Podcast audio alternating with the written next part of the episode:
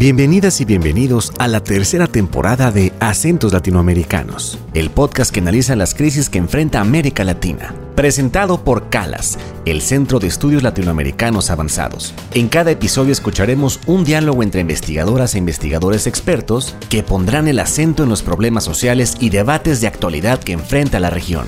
Bienvenidas y bienvenidos. Estamos de regreso con el podcast de CALAS, Acentos Latinoamericanos yo soy Rebeca Ramos, coordinadora científica en el CALAS. Como todos sabemos, América Latina es una de las regiones más desiguales del, mundo y con la complejidad que ha impuesto la pandemia de la COVID-19, pues las brechas entre los eh, más ricos y los más pobres pues se han aumentado ostensiblemente. Eh, por tanto, eh, en el CALA se ha formado un grupo de investigadores que, se han juntado para hablar un poco sobre eh, las élites, cuáles son sus dinámicas de reproducción y desde una también perspectiva un poco más histórica. tenemos para esta ocasión, para este programa, a tres invitados a quienes les doy la bienvenida. Soy Alice Grosser, soy profesora investigadora del Centro de Estudios Sociológicos del Colegio de México en la Ciudad de México. Ahí trabajo temas de élites y de percepción de desigualdad. Soy Arturo Oscaro Cañete, soy eh, investigador en el Departamento de Estudios del Desarrollo en la Universidad de St. Mary's en Nueva Escocia, Canadá. Y mi línea de investigación se enfoca en la economía política de cambio agrario y neoextractivismo, en, particularmente en Paraguay. Mi nombre es Cristóbal Villalobos, soy investigador asociado del Centro de Estudios de Política y Práctica en Educación de la Universidad Católica en Chile em, y he trabajado temas de sociología de la élite y educación eh, de las élites. Bueno, bienvenidos y bienvenida. Eh, quizás para comentar un poco eh, y acercar a nuestra audiencia a los temas que están trabajando, yo creo que pudiéramos comenzar con un análisis un poco eh, general sobre los proyectos que cada uno de ustedes trabaja, que desde distintas perspectivas pues tributan a eh, comprender eh, y acercan el debate sobre la discusión de la reproducción de las élites. Mi estudio es a lo mejor el más antiguo en el sentido de que se trata del de, el tema del, del, pasado de las élites y cómo eso conlleva un proceso que podemos ver todavía hasta el día de hoy eh, se perpetúa eh, la desigualdad que se crea en el pasado. ¿no? Entonces yo estoy viendo la vertiente histórica de una desigualdad de riqueza eh, en México. Podemos analizar documentos históricos, por ejemplo, testamentos, este, documentos de las dotes, que nos dicen algo sobre la distribución de riqueza y sobre ciertos patrones que tenían las élites en su momento de em, perpetuar la desigualdad a través de las herencias que, daban a sus familiares. Pero resulta que esas personas también suelen ser personas en posiciones de poder de alguna otra cosa, ya sea este, empresarios, o sea, en el sector privado, o eh, personas que están en el gobierno o que por alguna otra eh, razón están expuestos en, en la sociedad. Entonces son personas que tienen riqueza y otros poderes, podríamos decir, una acumulación de poderes en, en sus personas. Y lo que queremos ver es cómo esos eh, patrones que podemos observar en el pasado eh, siguen o no, y este, el spoiler acá es que sí, eh, siguen perpetuándose hasta, hasta la actualidad. Bueno, en mi estudio me enfoco en la estructura agraria en Paraguay, la problemática de, de la tierra ahí. los, las élites en mi estudio entonces serían los, los, grandes propietarios de la tierra, o sea, los latifundistas del siglo XXI. Y lo que me interesa ver un poco es cómo una la clase nacional eh, tradicional que acaparó varias partes de la tierra em, a través de sus eh, links con la dictadura de Stroessner. En los años recientes, ahora con la inserción de Paraguay dentro del nuevo régimen alimentario global, eh, y surgen nuevos actores del agronegocio, y ver un poco cuáles son las relaciones entre pues, la, élite nacional tradicional y esos nuevos actores del agronegocio, las alianzas, eh, y cómo se relacionan también eh, con el Estado. Entonces, una pregunta a ver si estos, si los mismos eh, gente grupos que tienen monopolio sobre la tierra también son los mismos grupos que acaparan grandes empresas o grandes capitales. Entonces, por ahí anda la línea de investigación. Bueno, y en mi caso, el estudio tiene que ver con cómo se hace el proceso de reproducción a través de las élites, a través de la educación. Y específicamente la idea es conocer Em, en América Latina, eh, ¿cuál es el rol que puede tener mm, una forma específica de formación que son los MBA, em, estos magíster que, que, se hacen para dirigir empresa o focalizado en la dirección de empresa? Entonces, uno podría decir que, que quienes son las élites son quienes buscan acceder a las élites a las élites económicas a través de, em, de estos procesos formativos. Em, y entonces la perspectiva quizá hay un poco complementaria con la de Arturo y Alice en el sentido de que eh, no es tanto un grupo de sujetos, sino más bien eh, un espacio, un lugar donde, que permite acceder a, a, ciertos sujetos, eh, teóricamente a ciertas posiciones. Me resulta interesante pues la composición de los trabajos de ustedes tres, porque si bien están trabajando tiempos distintos, eh, desde puntos o espacios o tipos de élites distintas eh, y desde distintos eh, ejes de análisis. A mí me parece que, bueno, que los tres tributan a entender un poco más sobre la dinámica de las élites y además la reproducción de la desigualdad. Pues yo creo que hay una tendencia de eh, ver nuestros estudios en el momento específico en el que lo, hacemos, ¿no? Entonces, en mi caso, mi estudio es un estudio sobre el México del siglo XIX, este, pre-revolucionario, etc. Pero lo interesante acá, y escuchando también a, mis compañeros y sus, sus este, proyectos, es que precisamente esas dinámicas eh, las podemos observar todavía hoy día también, ¿no? Y podemos comparar hasta qué punto siguen este, importantes hoy o no. Y también algunas cosas han cambiado y eso observar qué cosas han cambiado y qué cosas sirven o no para mejorar la distribución, pues es, importante saber qué pasó antes y qué pasa ahora, ¿no? Entonces en ese sentido se complementa esa parte eh, histórica y más, más temáticamente em, es interesantísimo escuchar a Arturo hablar sobre la distribución de tierras en Paraguay hoy día y ver este, esa eh, desigualdad extrema que se observa ahí es algo que también podemos observar en los testamentos del siglo XIX en México. O sea, que algunas personas tienen muchas tierras y la gran mayoría tiene pues ninguna o, muy, muy poca. ¿no?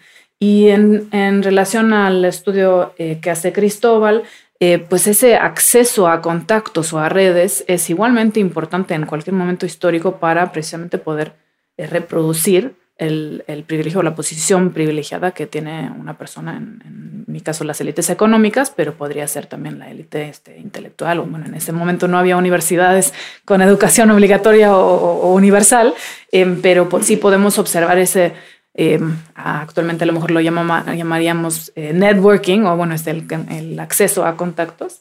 Eh, claramente lo podemos observar en diferentes momentos también. Yo creo que también un poco otra forma de complementar o decir que hay una complementariedad. Em, me parece que tanto Alice como Arturo trabajan un poco la dimensión material y me parece que está, se ve muy bien esta idea de que la reproducción tiene una dimensión material. O sea, el caso de Arturo es muy claro em, cómo se reproduce a través de eh, dinero, el uso de la tierra o los movimientos de las tierras. Em, y quizás eh, y estoy viendo la otra parte que es un poco más simbólica. Eh, y, y, precisamente yo creo que la idea de que la reproducción de la élite se hace por las dos cosas o cómo las dos cosas se van mezclando eh, en el tiempo. Me parece que ahí también puede haber un, un punto para entender de manera más general eh, los procesos de reproducción. No sé cómo lo ven. Desde el punto de vista histórico, como mencionaba eh, Alice, también la estructura del latifundio en Paraguay viene de una larga envergadura, más de 150 años tras la guerra de la Triple Alianza. Entonces, si bien la estructura agraria no ha cambiado mucho, pero sí las relaciones eh, sociales y, como mencionaba, nuevos actores que se han eh, insertado. Entonces, por un punto de vista era ver, como dije, cómo Paraguay se inserta dentro del nuevo la economía mundial y el nuevo régimen alimentario, pero a la misma vez como esos nuevos capitales extractivos se insertan dentro eh, del país y cómo estos cambian las relaciones eh, sociales, tanto de los grandes actores o también eh, qué impacto tiene sobre el campesinado ahí, las luchas por las tierras. en Paraguay también, y bueno, en muchos países la tierra también tiene un valor simbólico importante que como acceso a, a poder tanto político como económico también. Sí, considero eh, sumamente interesante también lo que, lo que dicen la relación entre simbólico, material eh, y cómo se complementan esas dimensiones. Pero se me ocurre que también nos complementamos en una dimensión más obvia, la, geográfica, ¿no? De que son diferentes eh, esquinas a lo mejor del, del, continente latinoamericano y como mencionas, Rebeca, es una región muy desigual y con em, desigualdades múltiples, este, muy distintas. Y es importante pues ver que tienen en común o no esas diferentes eh, secciones de la región, ¿no? Diferentes países, diferentes contextos, si es que importa el contexto o no. Exactamente, Alice. Eh, precisamente eh, eso me conduce a otra pregunta que quisiera hacerles y tiene que ver con un poquito entender cuáles son esos contextos, o sea, por qué resulta relevante estudiar a las élites, porque se hizo mucho énfasis, todavía se ha hecho mucho énfasis, se hace mucho énfasis en estudiar a los pobres. ¿Ya? Eh, en algún momento conversando con los otros eh, colegas, alguien decía que incluso hasta de forma indecente, sin embargo las élites es muy difícil de acceder. Entonces, ¿por qué resulta interesante? O sea, ¿por qué traer a la discusión el estudio de las élites para hablar de desigualdad y, como decía Alice, entonces en cada uno de los contextos particulares que están trabajando. Yo creo que hay varias razones eh, por las que importa estudiar la riqueza, eh, no en sustituto a estudiar la pobreza, pero a lo mejor al lado. Em, y como tú dijiste, Rebeca, a veces la, la, perspectiva de estudiar la pobreza se vuelve como una especie de voyeurismo, ¿no? Este, ver y, enfocar en el individuo pobre que hace esto o lo otro y lo hace mal o no lo hace lo suficientemente bien y por eso está en esa condición, etc. Eh, hay una, toda una lectura, un discurso sobre eh, la responsabilidad del pobre en su propia pobreza. Em, y eso, como tú dijiste, no existe sobre la riqueza y una de las razones yo creo que por la que no o sea, tampoco hay que personalizar el asunto, es un tema estructural, no un individuo rico ni un individuo pobre es eh, eh, malo o bueno por estar en esa condición, sino que la riqueza excesiva o la pobreza en sí son problemas em, para la sociedad y estructurales. Pero mientras que no sabemos nada sobre la riqueza, Em, pues también no es un tema que nos ocupa demasiado cambiar, ni siquiera sabemos cómo cambiarlo. Y nosotros lo que estudiamos, por ejemplo, en encuestas sobre percepciones de desigualdad, eh, es que las personas sí ubican cuáles son los niveles de pobreza en el país, pero no ubican cuáles son los niveles de riqueza. Y eso significa que se crea una especie de misticismo o de, de mitificación eh, de la riqueza y se estima a lo mejor que empieza en un nivel mucho más bajo de lo que realmente empieza, entonces no hay una conciencia sobre la gran cantidad de eh, concentración que realmente existe. Y ese, digamos, secretismo útil acerca de la riqueza, pues no es una casualidad. Sirve precisamente para mantener un privilegio que no se cuestiona porque no se sabe, no se conoce bien este, cómo, cómo se ve. ¿no? Y si llegamos desde la perspectiva de eh, que nos importa la desigualdad, queremos una redistribución eventual este, más justa, eh, necesitamos saber cuál es la riqueza y también necesitamos este, atacar la desigualdad desde ahí. Entonces, si nos importa la desigualdad, claramente tenemos que ver ambos lados porque es una, es una cuestión relacional. La desigualdad, por definición, es riqueza y pobreza. Sí, creo que eh, partiendo de ahí que cuando miramos a la élite también es importante verlo con los discursos, las narrativas con las que se legitima algunos de estos modelos de acumulación. Em, en este caso, ¿no? en varios países que eh, se han tenido grandes tasas de crecimiento económicos a partir de, las, eh, en este caso, la exportación de la soja transgénica, pues se usa como eh, para legitimar el modelo en discursos de agroindustrialización em, pero eh, el análisis que hacemos con otros colegas es mirarlo más como un modelo extractivista, ¿no? que es muy excluyente, que realmente eh, los aportes económicos se basan en una muy pequeña producción de, manos, es un modelo que no, eh, no crea muchos eh, empleos, en realidad desplaza muchos pequeños productores, entonces por ahí también ver la, la relación entre las élites y la pobreza que están relacionadas y que eh, que pueda aumentar ¿no? las tasas de desigualdad, aún, habiendo tasas muy altas de crecimiento. Me parece que estudiar la riqueza no tiene que ver solo con entender, o bueno, es muy importante entender esto de la magnitud y las percepciones, pero me parece también que los discursos de justificación, es decir, em, cómo se construye, y lo que tenemos es una construcción, a mi gusto, de la, de la riqueza y de las élites, que construye un discurso muy distinto al de los siglos XIX y hasta los del siglo XX en el sentido de que ya no, ya no está basado ni en tus habilidades naturales, ni en la sangre azul, ni en, ni en esas ideas, sino que se construye a la idea del mérito, de que tú te lo mereces. Y eso, eh, además, permite no ponerle coto, no ponerle límite a los, a los máximos, porque eh, si los máximos están justificados y tú te lo mereces, no, no, hay un tope, y no hay un tope ético, no hay un tope social, ni hay un tope legal. Entonces, eh, no es solo la magnitud, sino también lo que permite que como sociedades eh, no nos hagamos cargo de eso y que no lo consideremos un problema. Y me parece que ahí, bueno, eh, no solo la educación, sino también los discursos sociales, las mismas percepciones que tenemos de, qué es lo válido y qué es lo justo y no lo injusto, y al final no, no, nos acerca a la problemática de la riqueza desde una perspectiva em, no solo, digamos, de, de, la magnitud, sino también de la justeza de esa magnitud. Y yo creo que eso nos pone en un plano distinto respecto de la discusión de la redistribución de la tierra, pero también de, los tributos y otra forma de redistribución.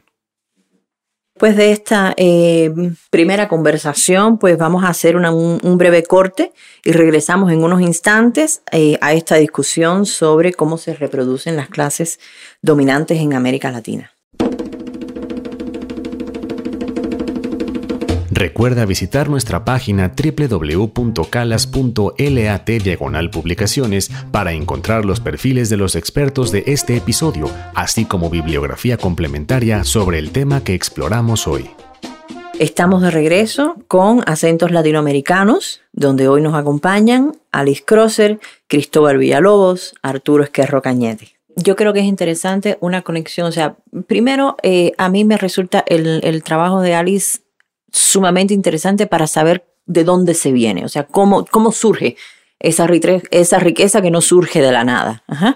Pero entonces, trayendo la, la, discusión al día de hoy, pues entonces eso, o sea, lo que acaba de decir Arturo, cómo se sigue reproduciendo esa desigualdad y además siempre hay mucho temor a pensar la redistribución. El análisis o el discurso político, por ejemplo, con temas de redistribución asusta a determinados sectores, a determinados grupos.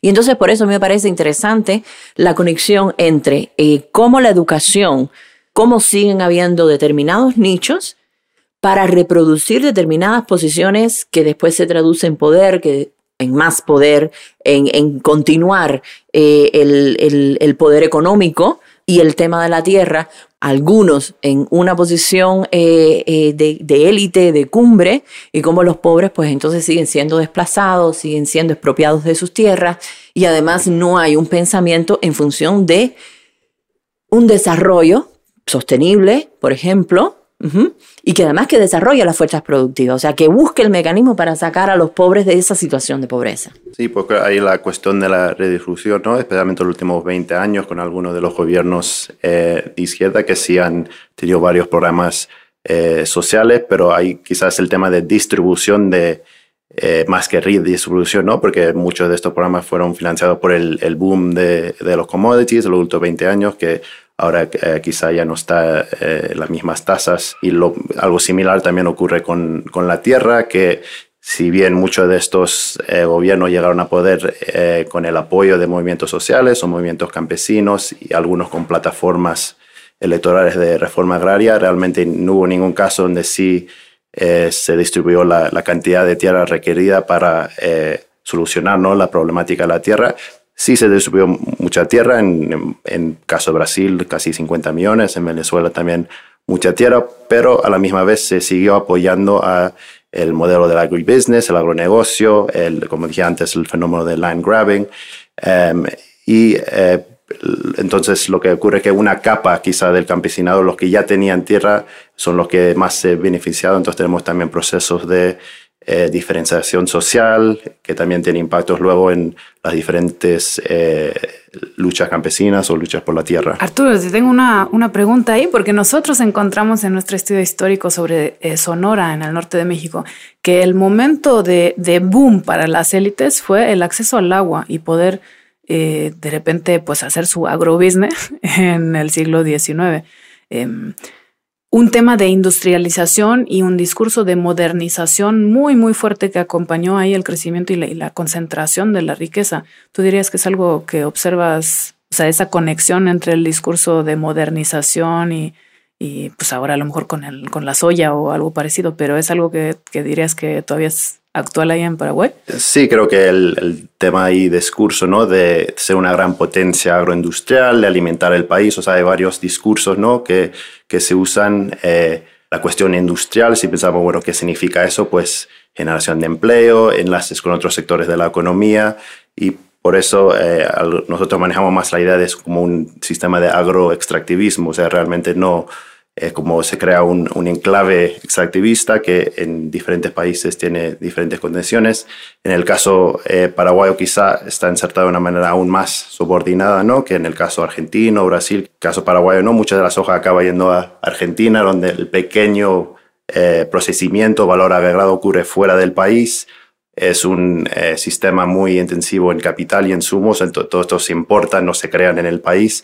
Entonces realmente es, la, el capital penetra la tierra, pero sale como eh, un commodity de muy poco procesamiento. Entonces, por eso eh, cuestionamos un poco ¿no? este discurso de eh, modernización o de agroindustrialización. Les tengo entonces una tercera pregunta y un poco más que tiene que ver con la experiencia que ustedes han tenido durante este tiempo que han compartido con los otros becarias y becarios del CALAS, eh, que trabajan temas eh, que atraviesan las discusiones que ustedes traen en sus proyectos. Yo creo que una de las ventajas, este, una oportunidad única de, esta constelación, de ese, de ese, modelo que construyeron eh, en Calas, es precisamente tener el espacio y el tiempo de, de compartir como más a profundidad con personas este, que a lo mejor habíamos leído o que habíamos conocido virtualmente y este, la riqueza de las conversaciones este, presenciales pues es, es más, más concentrada también. ¿no? Eh, también yo creo que lo que admiro mucho en, en, los colegas que están acá, todos los que participan en, esa, en este badge de, de investigadores, eh, es que tienen una habilidad de cuestionar discursos eh, prevalentes o establecidos desde diferentes ángulos que pues yo no he pensado, ¿no? Entonces me complementa, o por ejemplo, ahorita que que te pregunto, Arturo, sobre la modernización. Obviamente nosotros también argumentamos que es un discurso pues falso hasta cierto punto, ¿no? Pero eh, no es algo que está bien escuchado en el, estudio estructuralista de la región. Eh, entonces eso cuestionarlos desde una perspectiva eh, de justicia social, desde un ángulo que, donde hay una especie de mínimo acuerdo común de que queremos una sociedad más justa, más egalitaria, más adecuada, eh, y aún así llegar desde diferentes ángulos y proponer diferentes cosas ha sido sumamente enriquecedor. Sí, pues creo que el último año y medio ha sido muy difícil, ¿no? Y todos quizás estemos muy cansados de, tantas horas viendo las pantallas, entonces sí ha sido un gran lujo, ¿no? Poder compartir el espacio con eh, tanto todos los investigadores aquí, los otros becarios, también muchas conferencias eh, sumamente interesantes eh, sobre la temática. Y una última idea que, escuchando ahora a Alice, eh, me parece que también el espíritu de Calas de, de construir un espacio eh, no solo colaborativo, sino también colectivo, eh, de, de, promover no solo que, que, nos conozcamos, sino que también que en un mediano, corto quizás, quién sabe, plazo, pero buscamos cuestiones juntas pensando en en, la, idea de un equipo, a pesar de, de, de las distancias, me parece que también es súper prometedora, sobre todo en esta vida eh, tan individual, donde se reconoce el nombre, donde todos somos et al algún momento. Eh, me parece que como es un esfuerzo eh, bien contracorriente, eh, pero, pero necesario en, esto, en estos tiempos de capitalismo académico, podríamos llamarlo. Bueno, agradeciendo eh, nuevamente la participación a Alice Crosser, a Arturo Esquerro Cañete, a Cristóbal Villalobos por acompañarnos en este espacio del podcast de Calas. También agradecerles a ustedes que nos escuchan y que están con nosotros para discutir sobre las formas en que se reproduce la clase dominante en nuestra región. Le invitamos a dejar sus comentarios en las redes sociales de Calas, yo soy Rebeca Ramos y bueno, pues nos estaremos escuchando pronto, quizás en otro episodio de Calas. Calas, Acento Latinoamericanos es una producción del Centro María Civil Amerian de Estudios Latinoamericanos Avanzados. Olvia Maisterra Sierra es nuestra productora general. La edición corre a cargo de Mitzi Pineda. La música y la postproducción de nuestros episodios pertenece a Carlos López y el diseño gráfico de este proyecto es de Ignacio Nájar. Escucha nuestros episodios cada dos semanas en tu plataforma de podcast favorita. No olvides visitar nuestra página www.calas.lat para acceder a contenido extra de este episodio y seguirnos en nuestras redes sociales. Nos puedes encontrar en Facebook, YouTube, Instagram y Twitter como arroba calascenter. Nos vemos muy pronto. Hasta la próxima.